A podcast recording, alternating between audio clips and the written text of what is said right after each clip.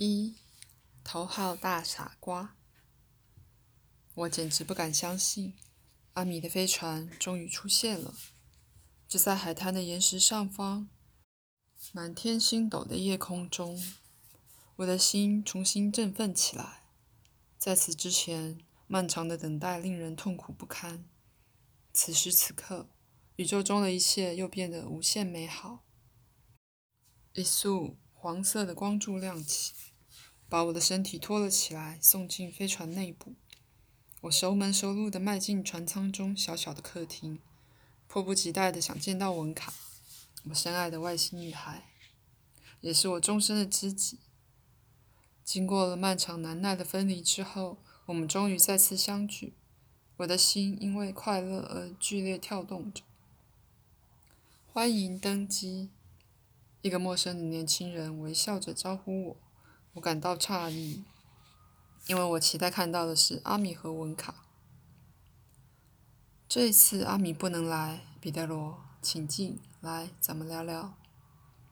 这个消瘦的男子个子比我高，他和文卡一样，有玫瑰色的头发，深紫色的眼睛，和一对尖形的耳朵。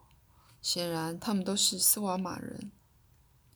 进入指挥舱前，我问他：“文卡在船上吗？”一进去，你就可以看到他了。我松了一口气，连忙走进舱里。一道充满魔力的目光从船舱尽头向我投射过来。文卡显得容光焕发，我胸中燃起一股爱意，几乎使我的笑容迸出火花。可是他的神情十分冷淡，丝毫没有快乐的样子。只见他远远地望着我，表情严肃。他居然不理睬我，我有某种不安的感觉。这时，那年轻男子向文卡走去，文卡立刻对他投以甜蜜的微笑。接着，年轻男子靠近文卡身边，转过身来望着我，随即把文卡搂进怀中，目光凶狠而狂妄地说：“过去是一场误会，根本没有什么不同星球之间的知音。”我们来自七阿，你是地球人，因此文卡不是你的知音，而是我的。说罢，他和文卡紧紧相拥。我感到撕裂心肺般的痛苦，我想哭，可是哭不出来，浑身瘫软无力。文卡竟然把我甩了，投向别人的怀抱。这时，我听到一阵敲门声。彼得罗，我强忍着心头的剧痛。睁开了眼睛，这是海边小木屋的卧房呢。哎呀，又是一场噩梦，我松了一口气，庆幸奶奶及时叫醒了我。该起床了，我该去上瑜伽课了，得有人看家啊。好吧，奶奶，我起来了。中午我有个客人要接待，回来做午饭的时间会晚一些。你可以在十二点钟时启动烤箱吗？那里面放着马铃薯饼，其他事情等我回家以后来处理。好的，奶奶，没有问题。彼得罗，好好看家。再见。时间就像这样一天天的过去，我悲观而焦躁的等待着。无论阿米还是文卡都没有消息。刚才那样的噩梦却不时骚扰着我。不过，幸亏只是梦。这段时间，奶奶突然返老回春起来。她练瑜伽，吃保健食品，打扮入时，而且又开始她年轻时的美容师工作。如今，她在家中的时间大为减少，有时还受理客人的到府服务。家里的收入增加许多，因此整个夏天我们都在海边度假。假期刚开始时，我以为阿米和他的飞船夏天一到就会回来。可是我在从前两次会面的海滩岩石上苦苦等候了他将近两个月。暑假眼看就要结束，我们很快就要回到城里，可是阿米仍然毫无音讯。如此漫长的等待使这个暑假变得十分难熬。我每天都去海滩的岩石上久久地望着天空，直到深夜了才回家。空中每个偶然闪现的光点，都让我满怀希望，情绪激动，但结果总是令人失望。不是卫星，就是飞机，偏偏没有阿米的飞船。那可是我见到文卡的唯一希望啊！文卡，我多么想再见到你！他已经牢牢地占据了我的心房。我觉得我和他一生一世都是结合在一起的。虽然我和他认识只有几个月，相处的时间不到一天，可是这就足够了，足够我们深深相爱了。我们对彼此有着强烈的吸引力。不过短短几个小时，我们便明白彼此的心是一个整体的两半，是孪生兄妹，是知己。分离令我痛苦难当，我想他一定也饱受煎熬。自从第一次见到他以后，我就时时刻刻想着他。他让我感到更有活力、更完美、更幸福。尽管他现在不在我身边，我还是感到幸福，因为他总是以各种方式出现在我心头。当然，最主要的原因是爱心把我们俩结合在一起。阿米让我明白了，爱心是宇宙中最伟大的力量。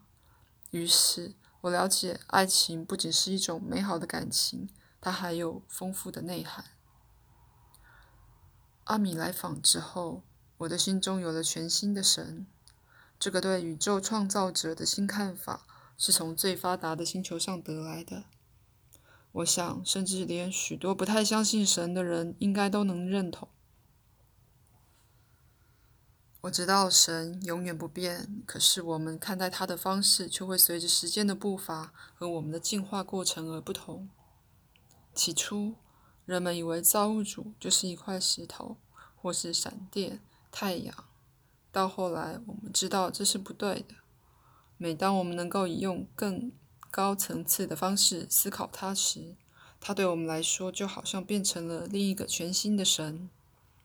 这恰恰就是我的体验。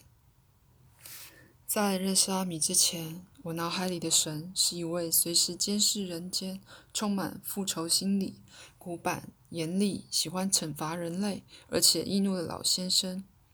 是啊，这就是有人为了吓唬我而灌输给我的印象。另外，圣经上有些章节差不多也是这样描写的。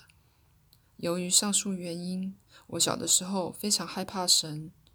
但是后来我发现，如果我不想他，就不会怕。这样，当我怀疑他的存在的时候，也比较不会感到不安。然而，现在我却觉得这个引领宇宙运行的超级智慧王，充满了无比仁慈、善良的光辉。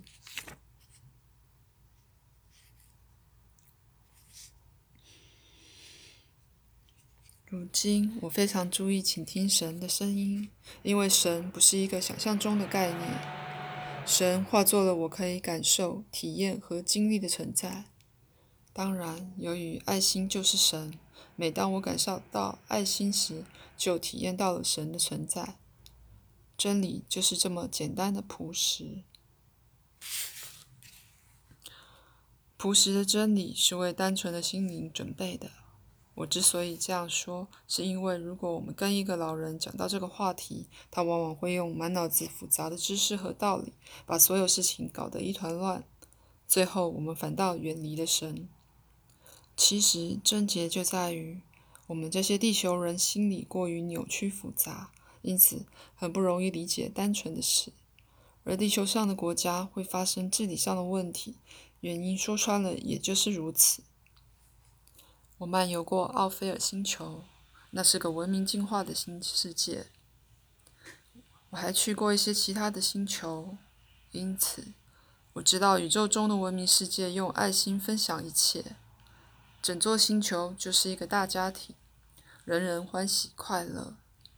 可是，在地球上，你常常会在街上看见一张笑脸和一百张愁眉苦脸，而且大多数人。都认为自己的问题只有用金钱才能解决，偏偏越是有钱的地方，愁眉苦脸的人越多，冷若冰霜的人也越多。问题在出在于，物质是身外之物，而幸福则与心灵与爱心有密切关系。爱心正是比我们先进发达的星球上的指导原则。因因为有了爱心，先进星球的人们看待生活是从我们出发的，而地球上则把我放在我最重要的位置。自私是我们的天性，导引着我们的生活方式，是由一个古老而残酷的文明马达所推动。这马达就是史前时代的弱肉强食，但它现在有个好听的名字，叫做竞争力。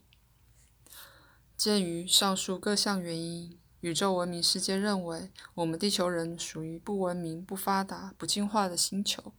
在整个宇宙之中，地球人算是比较原始的人类。虽然从古到今的人们都认自认已已经现代化了，我们无法理解的是，为什么日益频繁出现、静悄悄来去的飞船驾驶员们，他们的高科技发展程度是地球人难以想象的，不认为我们地球人有资格与他们建立正式公开的联系呢？即使是大学教授，也没有与丛林野人建立关系啊！是啊，为什么要自找麻烦呢？就算派派遣老师过去，这些老师最后也会被毒箭射成蜂窝吧？倒不如送那些野人几本简单易懂的画册，上面有几几个字就足够了。再举个例子，如果你去探视一个罪犯，他会以为你支持他。可是，如果你要指责他的行为失当，那最好穿上防弹背心比较保险。而且说了也是白说，因为他很清楚自己的所作所为。在这种情况下，最好的办法也是送他一些书。别忘了，这些书一定要有仇恨、暴力的情节，否则他会感到厌烦而不读不下去。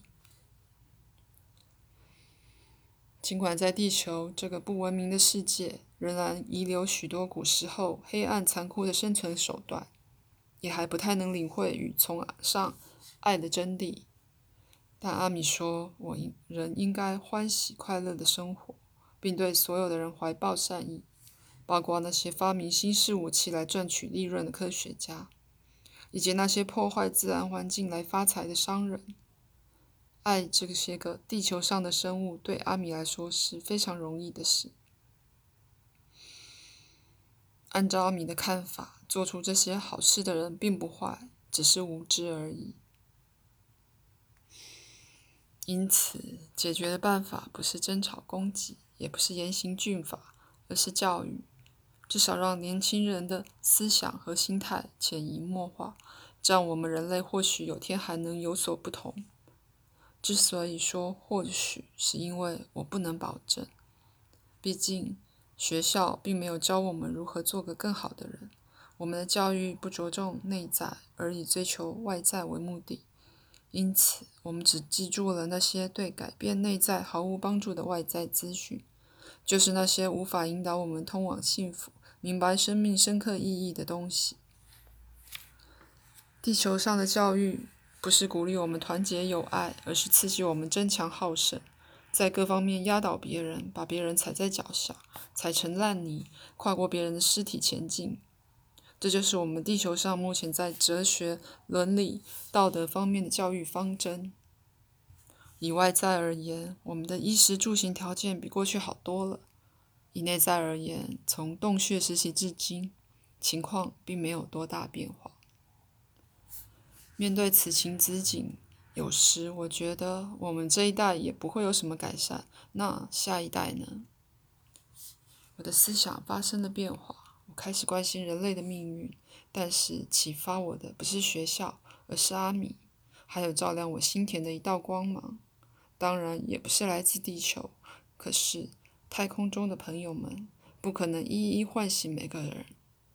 由于地球上没有太多人对改善内在。感到兴趣，要改变这个世界，我看不容易。除非发生一场大灾难，让幸存者不得不建设一个与现状不同的世界。可是阿米说，不惜经过变故也能改变世界，才是最好的方法。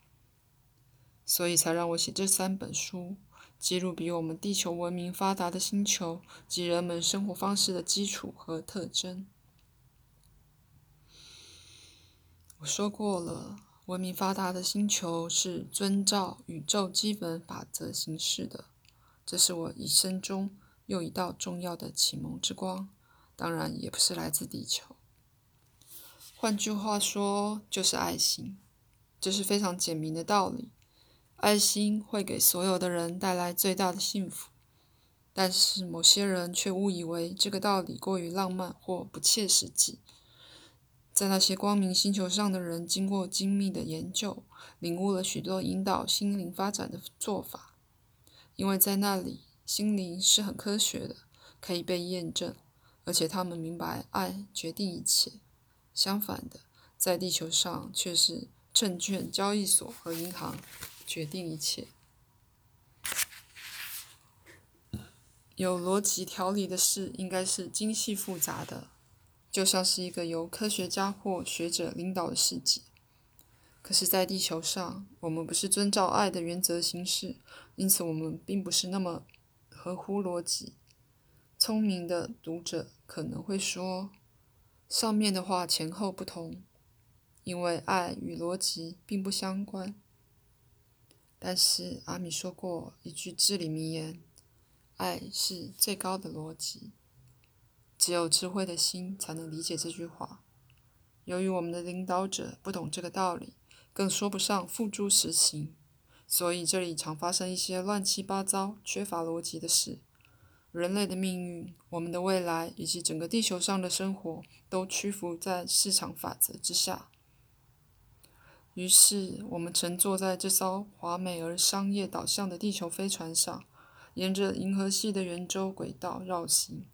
残酷的竞争法则刺激着我们，盲目追逐着唯一的目标——金钱，全然不在乎过程与手段。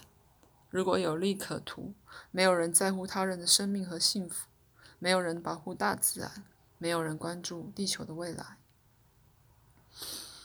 统治我们的金钱第一思想产生了这样的结果：大多数的人并不快乐，有些人挨饿受冻，有些人赚了钱却没有时间享受生活，连最庄严神圣的宗教界也免不了腐化。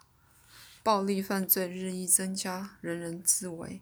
在贫富差距越来越大的时候，丑恶的利益交换还在继续破坏、污染我们的地球家园。到底人的需要和深刻的价值是什么？真正的友谊、温情、善良和爱在哪里？如果我们继续这样下去，将来又会怎么样呢？思考这些问题不会带来丰厚的利润，换句话说，不切实际。在这里，人不过是生产和消费的机器，大自然也只是一种商品而已。阿米，无论你在哪里，请聆听我的心声。希望你来看我。我想见文卡，请你快快来吧。每个夜晚，我坐在海滩岩石上，聚精会神地在心里对阿米呼唤。我知道阿米无论在多么遥远的地方，都能接收到我的心灵讯息。可是，没有任何回音。我仰望星空，直到夜深。我感到疑惑而、难过。十分沮丧地回到家中，心想：这个夏天阿米不会来了。阿米说过，如果希望他第三次造访地球，并且把带着文卡与我相会，我就得完成我的第二本书《宇宙之心》。虽然我早已达成这个任务，阿米仍然没有现身。对了，实际上，《星星的小孩》和《宇宙之心》是我的表哥。维克多根据我讲述的故事写下来的。他大约三十岁，爱好文学。不过，现在你所阅读的这第三本书，是我透过神奇的帮助自己完成的。后面我会讲到这个神奇的帮助，别急。一天夜里回到家中，奶奶问我：“孩子，你上哪里去了？”“去海水浴场上的游戏机房。”我回答：“每天晚上在岩石上苦苦等候一阵以后，我就去游戏机房疏解情绪。家里有电脑也能玩游戏机，为什么要去那里乱花钱？这不一样。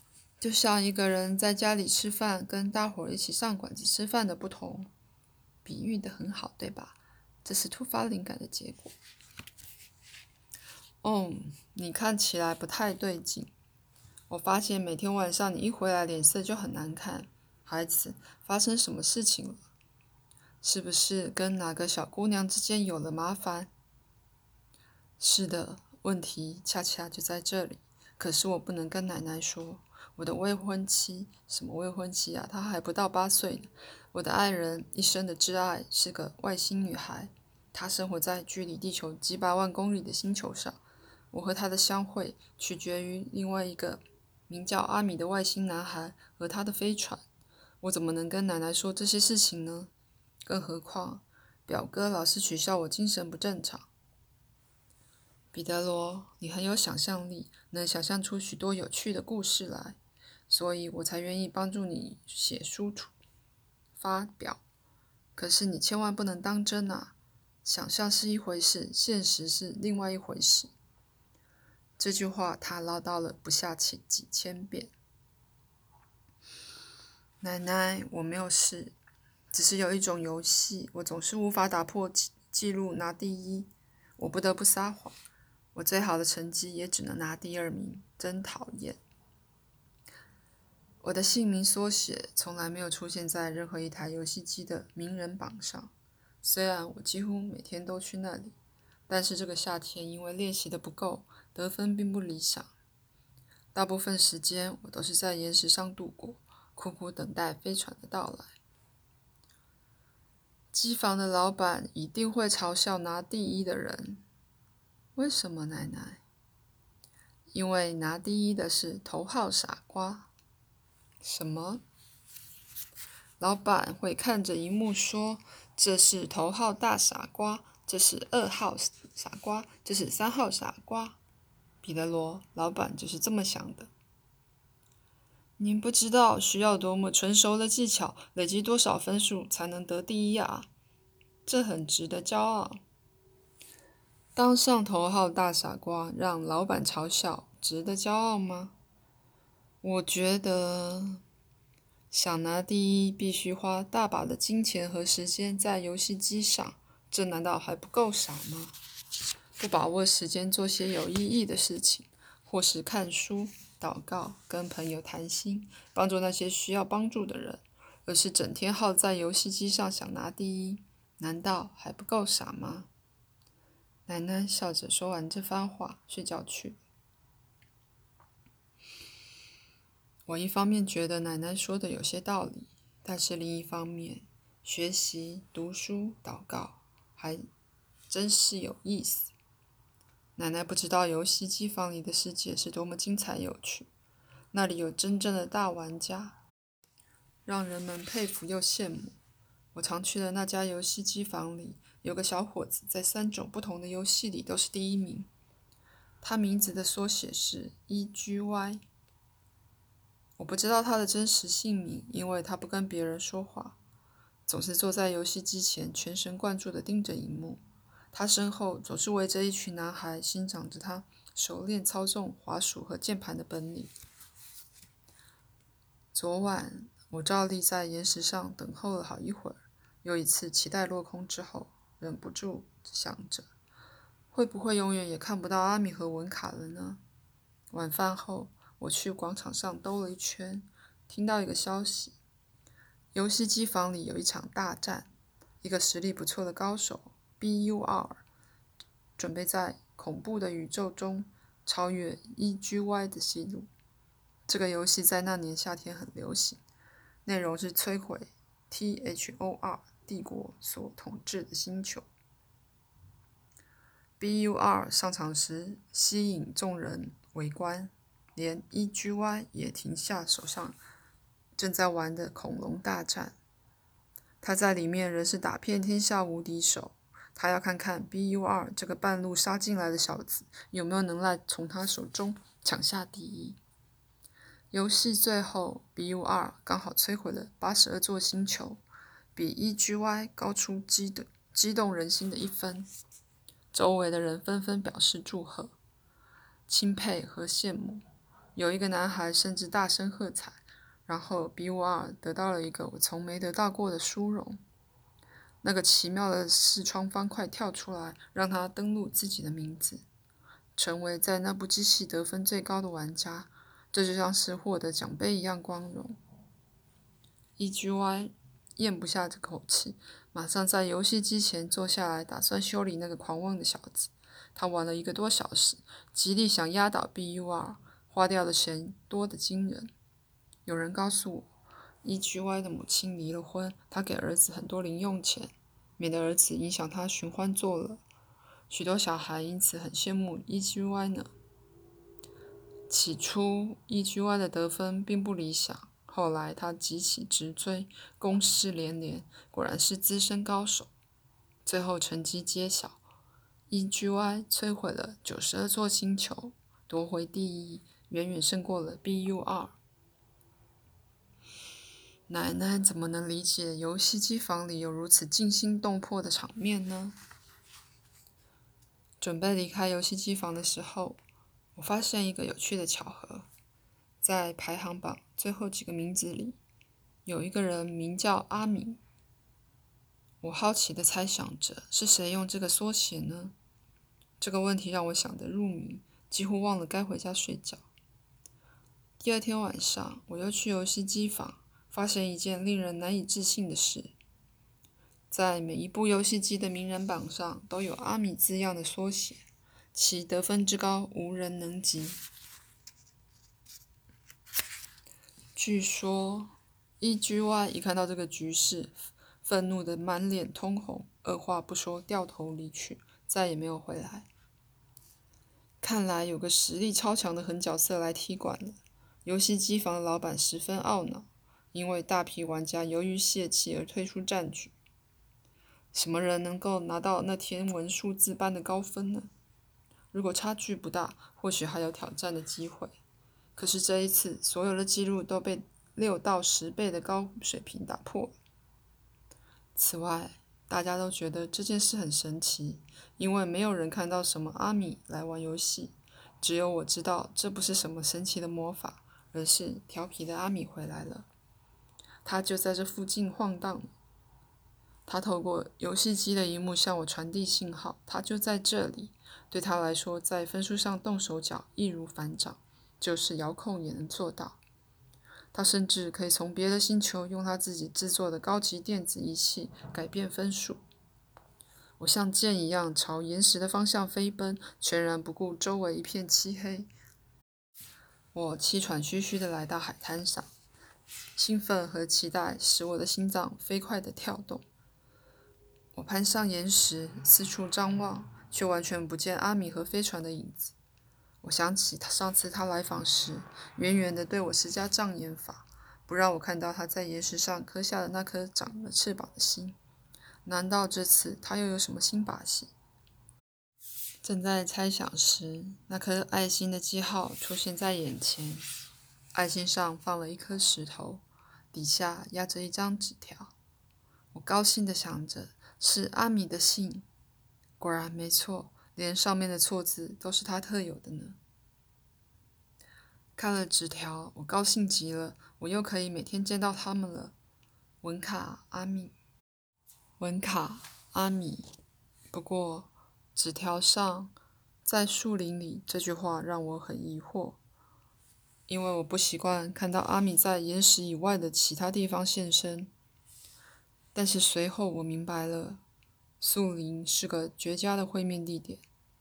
因为只有树林便于飞船降落而不被发现，我开心的回家睡觉去了。想到几个小时之后就可以拥抱文卡，让我费了好大力气才入睡。这一晚不再出现这些日子常做的噩梦，取而代之的是与文卡有关的美梦。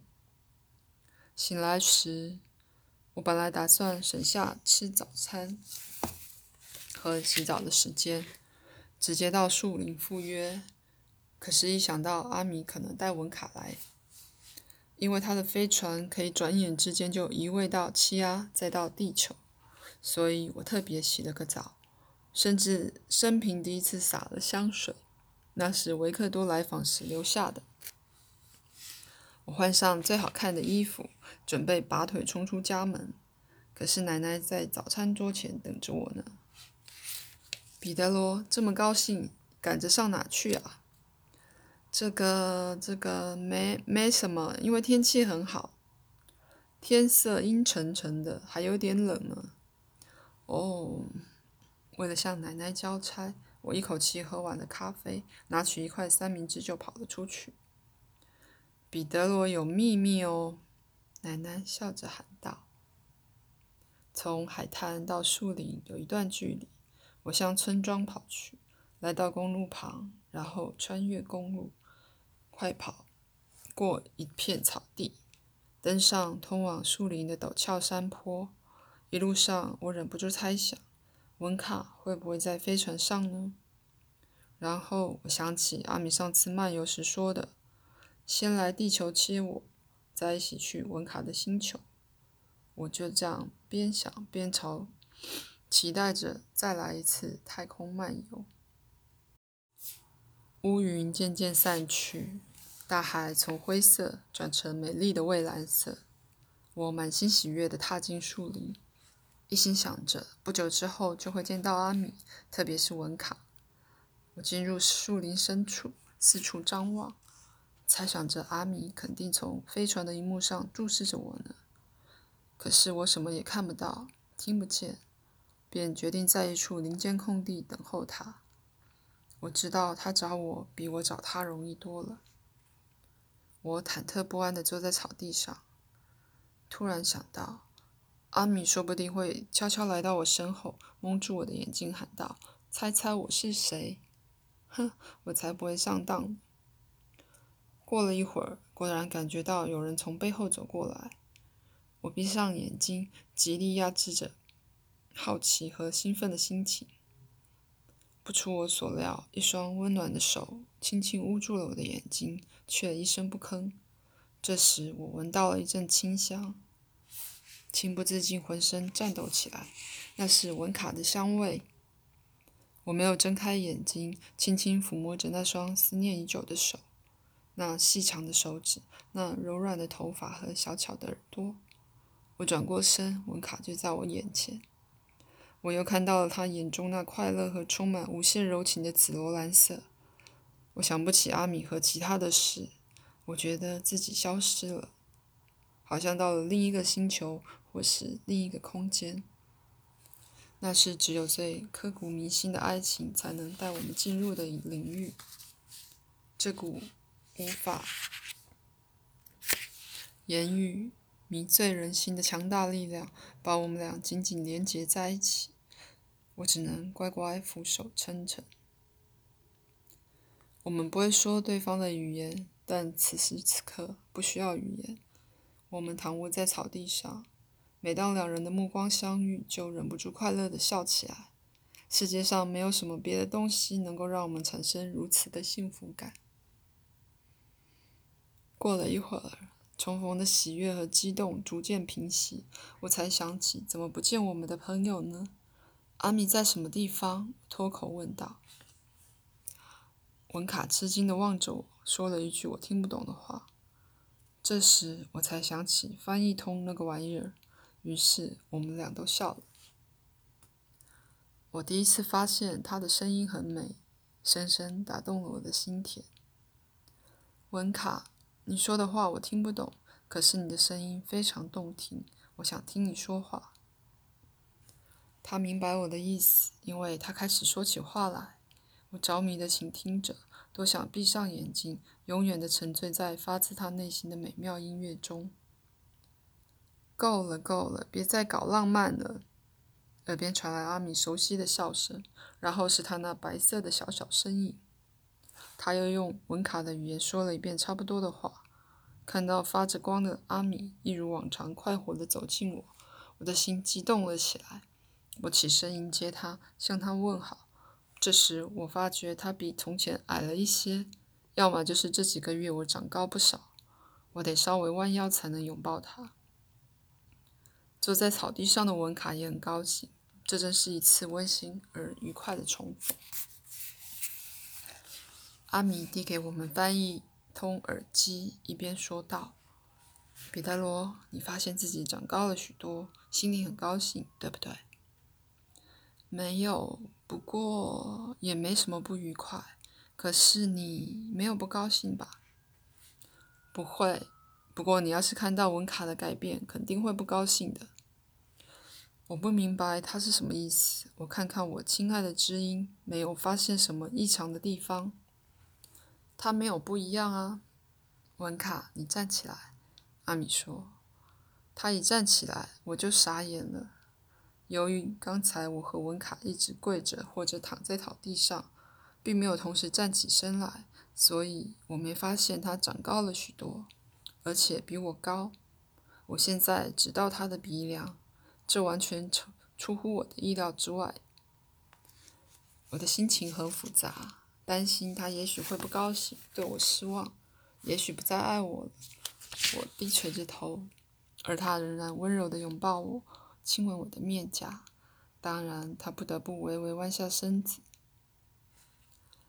这些文明进化程度不高的人只看外表，他们得了视觉上的种族偏见。阿米发出他特有的婴儿一样的笑声。文卡极力安慰我说。彼得罗，别担心，我仍爱你。你知道我们的感情远远超越了外表。嗯，是的，我知道。可是对你来说一定很不好受。不会的，阿米插话道。因为我们过来时，我提醒过他，你没有他高。他说没有关系，就是把你装在衣袋里也成。哈哈哈。没错，彼得罗。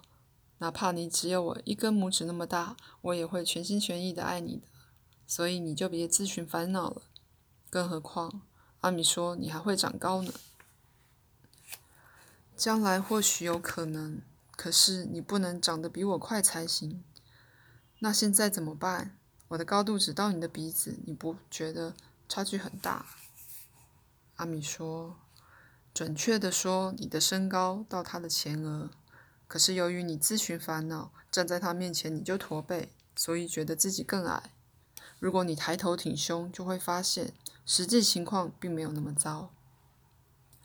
他说的对，我是有些驼背。我挺起胸膛，发现两人的差距并不那么大。温卡开心地拥抱我，他那热情的目光让我感到没有理由穷担心。我恢复了自信，一把搂住文卡文卡的腰，模仿老电影。男主角的口吻说道：“女人，就算你长得比我高，我仍然是你头上的天。记住我的话。”我和文卡都笑了，阿米也笑起来了。但是随后他说：“但愿你只是拿这种老掉牙的大男人主义说笑而已。”阿米，我只是开开玩笑。我知道，但是别忘记，大男人主义只对洞穴时期的原始人有意义。因为身身高体壮对于生存是很重要的，在那个世界里，男人比女人高大强壮，因为女人需要保护。可是你们的星球早已经超越那个历史时期了。我觉得阿米不十分了解地球人，因为对男性来说，高大的身材几乎跟聪明才智或者金钱一样重要。多数女性也赞成这个看法。文卡似乎也有些疑惑，他打断阿米的话说：“七阿，被特里人统治，他们凭借着比我们斯瓦玛人身强力壮而迫使我们屈服。可是你却说我们的星球已经超越那个历史时期，我不明白。你已经超越那个历史时期了，不是吗？你不在乎彼得罗比你矮，对不对？”对我而言是这样，可是大多数人怎么想呢？文卡，你应该凭着自己的心和聪明才智判断形势，而不是盲目遵从大多数人的想法。人们经常由于害怕与众不同而装作和大家意见一样，或是因为他们没发现自己内心真实的感觉跟你一样，他们只是以不听你意见的方式来自我防卫，但不用太久就会了解你所说的有理。并转而支持你。我觉得阿米的话很有意思。他继续向文卡解释：“假如你有个好想法，大家也需要它，可是你没有勇气说出来，那么这个好想法就永远不会被传播，也永远不能实现。就由于你的胆怯，一切都白费了。”阿米微笑着说：“而且你并不知道，其实你不是唯一有不同想法的人。”阿米，我认为你说的很好，但只有其中一部分有道理。因为自从我认识你以后，参观了奥菲尔等文明发达的星球，我觉得地球上至今还有这么多灾难，实在是太荒唐、太残酷了。因为只要多一些好心，一切都很容易解决嘛。可是我已经意识到，这个简单的想法把我变成了胡言乱语的疯子，因此我已经不跟任何人谈这个话题了。我的许多想法都遇到类似的情况。最后，干脆闭上嘴巴，努力迎合大家，甚至说出昧着良心的话，尽管心中并不快乐。彼得罗，我了解你的心情，因为大家都跟你一样，不说出真实感受，使你以为自己的思想与众不同，担心别人会笑话你或者生你的气。正是这样，我还担心被痛扁一顿。阿米笑着说。不论你的看法如何，我还是建议你尽量证明自己的观点，以平和、尊重而非防卫、冒犯的语气，努力表达自己真实的感受。特别是当你从爱的智慧获得启发时，你会惊讶地发现许多人赞成你的想法。这是因为你们的星球正在发生变化。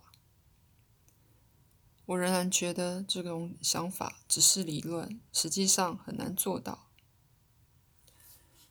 如果我说出自己的真正想法，不不，我可不想当烈士。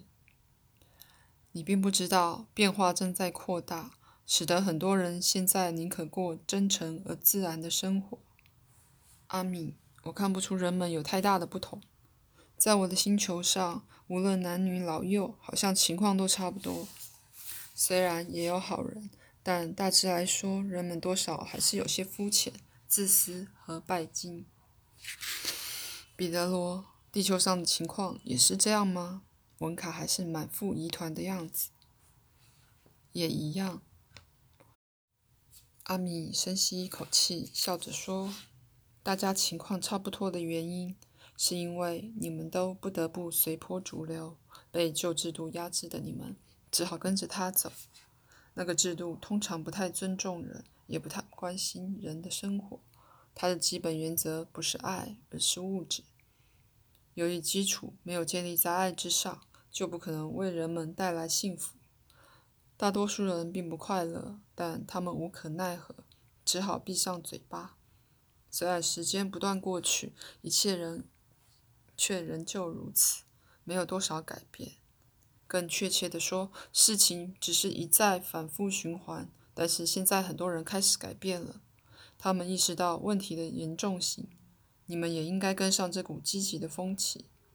别忘了，保护美好的事物与珍贵的生命，就是保护自己。阿米这番话，我虽然没有准确的全部记住，但是他说服了我们。从今以后，我们不需再隐藏自己的感觉和想法，要努力成为真诚的人，而不只是在我们的写的书上和嘴上说说而已。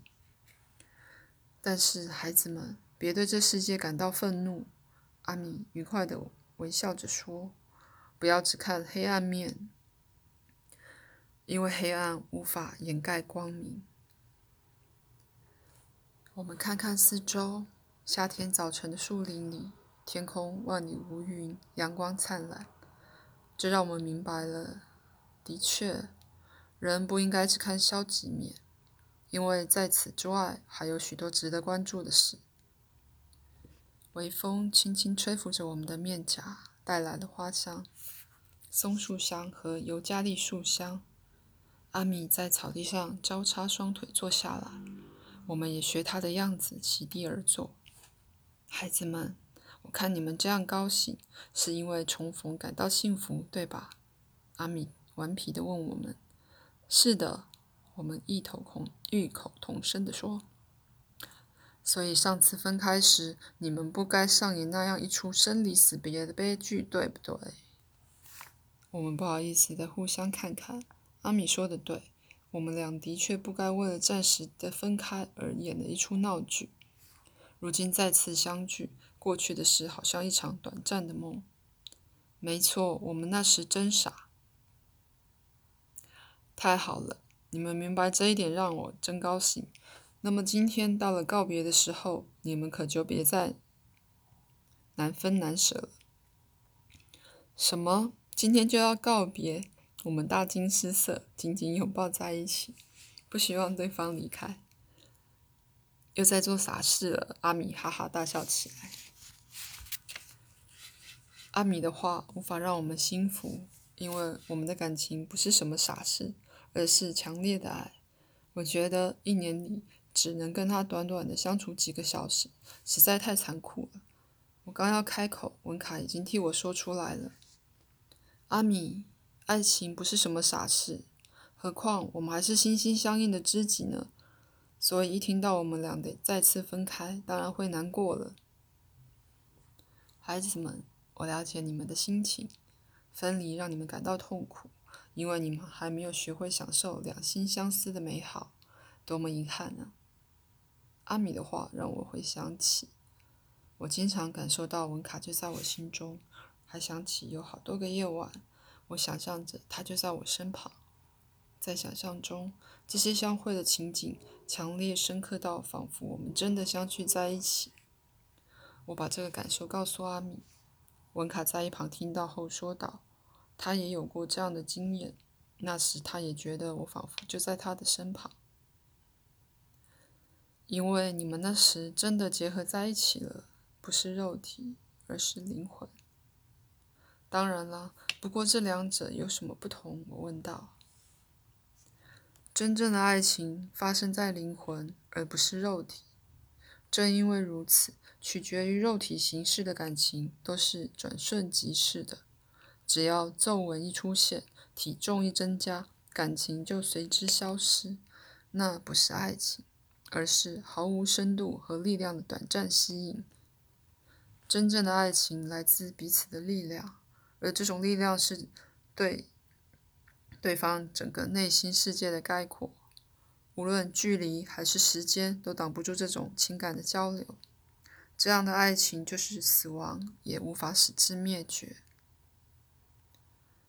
温卡望着我，感动得热泪盈眶。我们都知道阿米所说的，就是把我们结合在一起的感情。我们紧紧相拥，又一次进入让我们忘了宇宙中其他事物的无时间境界。不知道过了多久，突然听到阿米的声音。老实说，这一出戏码稍微长了点。我们不好意思的回过神来，但是我从阿米的表情发现。他虽然在微笑，故意装出顽皮的样子，但是无法掩藏眼眼中的感动。阿米察觉到我的意念，他说：“没错，彼得罗，孩子气是有传染性的。你们的柔情蜜意释放出震波，让一个恐龙化石都被感动。”哈哈。我看到许多色彩缤纷的蝴蝶在四周飞舞。彼得罗，你有没有发现鸟儿的歌声也更加悦耳？我注意倾听，果然是真的。整个树林里的生物似乎都在歌唱和跳舞，庆祝我们的幸福爱情。这一切是被你们释放出的高级震波所引发的。你们已经知道，爱是宇宙最高的能量，因此。正是你们所产生的音乐引动了这整场灿烂的舞蹈，阿米解释说。所以爱能引起欢乐，文卡做出结论。的确如此，天地万物都会向他们的源头靠近，也就是我们说的宇宙之爱。相反的，冷漠则让人彼此疏离。